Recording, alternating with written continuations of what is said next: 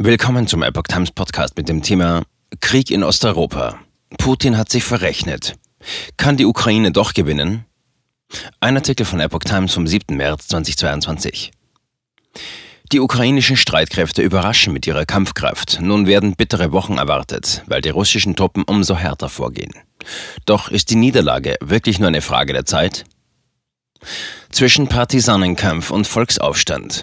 Mit schnellen und flexiblen Schlägen haben ukrainische Soldaten die russische Offensive verlangsamt und stellenweise gar in den Rückwärtsgang gezwungen.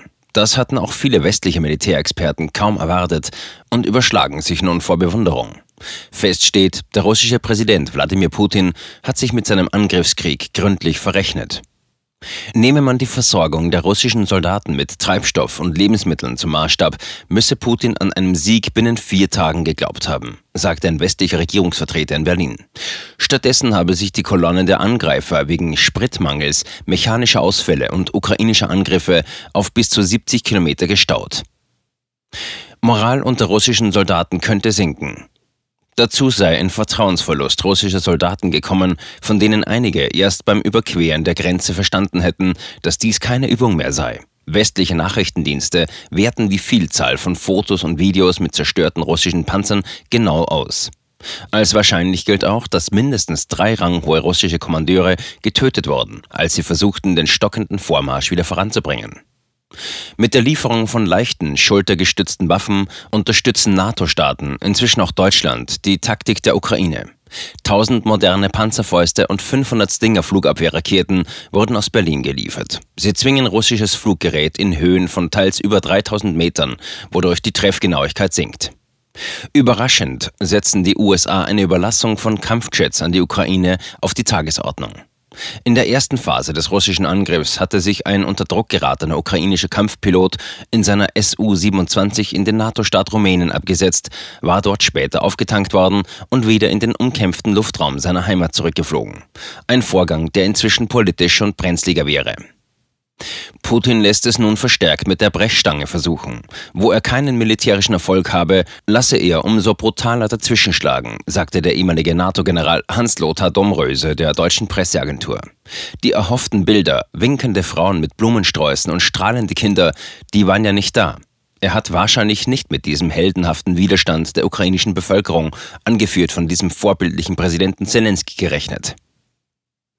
Partisanenkrieg der allergrößten Art. Die Ukrainer kämpften schon jetzt partisanenartig und bereiteten damit der russischen Militärmacht Probleme.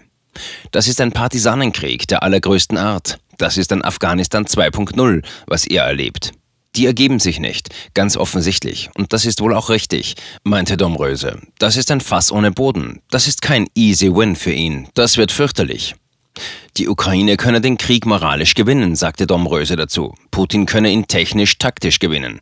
Er werde die Ukraine im schlimmsten Fall zerschlagen und die Bevölkerung als Geisel nehmen. Domröse riet dazu, in der Frage von Waffenlieferungen an die Ukraine die Vereinten Nationen einzubinden, womöglich und nicht nur in Kategorien der NATO zu denken.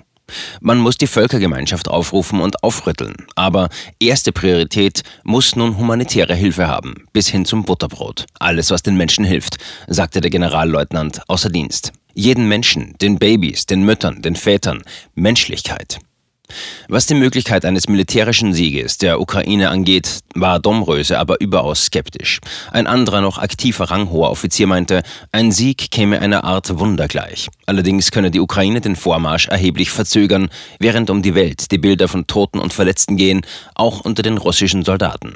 Dagegen sagte der frühere NATO-General Egon Rams am Sonntagabend im ZDF, er halte einen Sieg der Ukraine durchaus für möglich und der ukrainische Botschafter Andriy Melnik warb darum, sein Land nicht aufzugeben. Putins Prestige schwer beschädigt. Putins Entscheidung, schon nach wenigen Tagen die Karte nuklearer Bedrohung zu ziehen, zeige dessen wachsende Verzweiflung, schrieb Ephraim Halevi, früherer Chef des israelischen Auslandsgeheimdienstes Mossad, in der Tageszeitung Haaretz. Er machte Mangel an Erfahrung und Motivation bei den einfachen russischen Soldaten aus. Russland sei international isoliert, Putins Prestige schwer beschädigt, international und auch in der Heimat. Die USA stünden vor der Herausforderung, wie der Ukraine geholfen werden, gleichzeitig aber Putin ein ehrenhafter Ausweg aus der Lage geboten werden könne. Israel hat sich in die Verhandlungsbemühungen eingeschaltet, aber die Zeichen im Kriegsgebiet scheinen nicht auf Frieden zu stehen. Putin habe sich einen schnelleren militärischen Vorstoß vorgestellt und nicht mit der Kampfkraft der Ukraine gerechnet, sagte in Berlin die Vorsitzende des Verteidigungsausschusses Marie-Agnes Strack-Zimmermann. Ich gehe davon aus, dass daher die Kämpfe noch lange anhalten werden und Putin vermutlich noch schmutzigere Angriffe starten wird. Er hält nicht mal sein Wort von angeblichen nur Angriffen auf militärische Infrastruktur, sagte sie.